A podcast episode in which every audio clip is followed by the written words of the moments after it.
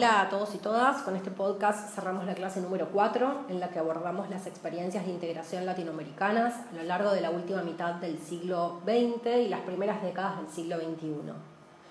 Como habrán observado, la clase comienza dando cuenta de una serie de antecedentes a los bloques de integración que analizamos. ¿Cuál es el sentido de integrar esta mirada de larga duración que nos transporta al siglo XIX? Bueno, evidenciar que a lo largo del periodo de consolidación de las repúblicas americanas, las ideas integracionistas estuvieron presentes en el proyecto de algunos actores políticos importantes de la época, como Simón Bolívar, de cara a las amenazas de injerencia extranjera de parte de las nuevas potencias que emergían en el contexto del desarrollo capitalista decimonónico. Me refiero a Gran Bretaña y a Estados Unidos.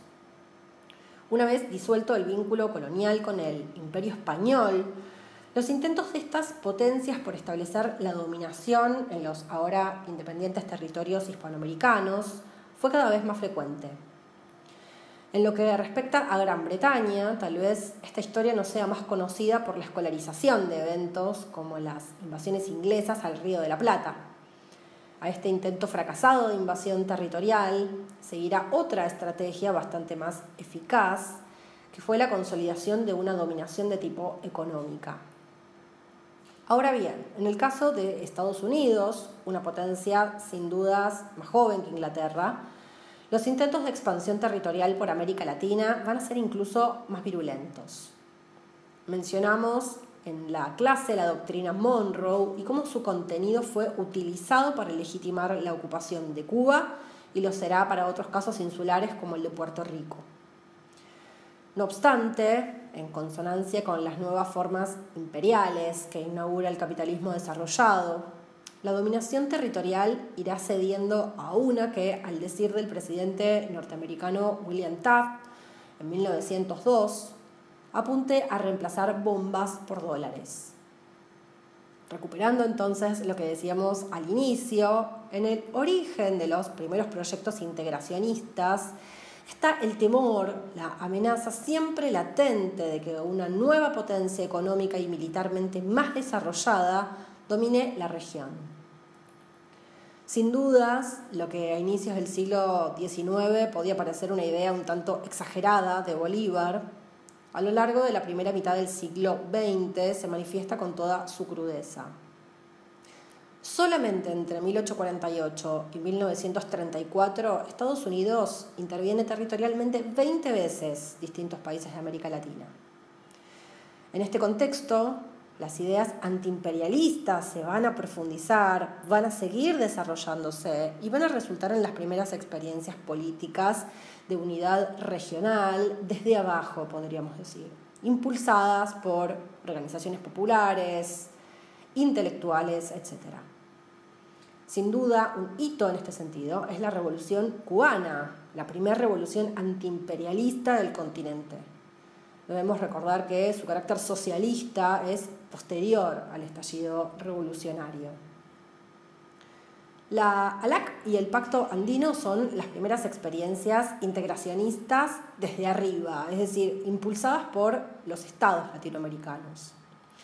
Si bien no podemos afirmar que estas alianzas tengan un carácter antiimperialista, la conformación de un bloque de unidad latinoamericano supone el reconocimiento de intereses que son comunes a los países de la región al igual que posteriormente sucede con el Mercosur, estas experiencias tienen como horizonte la unidad solamente en términos comerciales.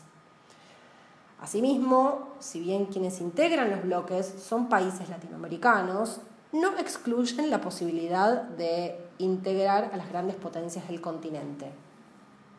En este sentido, a lo largo de la década del 90, y en el marco del consenso de Washington, que implicó el total alineamiento entre los gobiernos de América Latina y los intereses norteamericanos, Estados Unidos impulsa negociaciones para concretar un acuerdo de libre comercio similar al que ya había contraído con México, el ALCA. Se establece un plazo para realizar ese acuerdo que tiene como fecha límite el año 2005. Pero para entonces como ya sabemos, la realidad política de la región cambia muchísimo. Con la llegada de Hugo Chávez a la presidencia de Venezuela en 1999, se da inicio a una época asignada por gobiernos que impugnan muchos de los supuestos del orden neoliberal y que recuperan ideas políticas antiimperialistas. Recordemos que Chávez denomina al proceso político que lidera ni más ni menos que revolución bolivariana. Los años 2002 y 2003 son fundamentales en la consolidación de este giro progresista de la región, con la llegada a las presidencias de Brasil y Argentina de Lula da Silva y Néstor Kirchner respectivamente. Asimismo, tenemos que mencionar que a lo largo de la década del 90 se desarrollan movimientos sociales que adoptan como programa también la impugnación al modelo neoliberal. En los estudios de caso que trabajamos con anterioridad, dimos cuenta de muchos de ellos y pusimos de manifiesto que las presidencias progresistas de los 2000 en adelante retoman muchas de las reivindicaciones de estas organizaciones populares que a través de la protesta y la movilización callejera cuestionan y ponen en jaque al modelo neoliberal. En la cuarta cumbre de las Américas en Mar del Plata, en noviembre de 2005, podemos afirmar confluyen fuerzas que impugnan al neoliberalismo desde arriba, es decir, desde los gobiernos, y también desde abajo, es decir, que emergen de la movilización popular. Como explicamos en la clase, la conjunción de ambas resulta en lo que, al decir de Chávez en el discurso de cierre de la cumbre de los pueblos, horas antes de la cumbre oficial, Mar del Plata se convierta en la tumba del Alca. Sin duda, la cumbre de Mar del Plata supone un antes y un después en la política integracionista latinoamericana por varios motivos. En primer lugar, porque desde entonces las iniciativas de unidad excluyen explícitamente la participación de las potencias americanas de los bloques. Esta cuestión está fundamentada en una conciencia muy clara acerca de las características compartidas por los países de la región, así como de las condiciones de desigualdad entre estos y Estados Unidos. En segundo lugar, y partiendo de las consideraciones anteriores, los nuevos bloques de unidad suponen que la articulación debe superar las alianzas comerciales para integrar estrategias regionales vinculadas a la producción, al desarrollo en materia social, en materia de defensa, y que tiendan a la conformación incluso de un diseño político institucional de representación latinoamericana.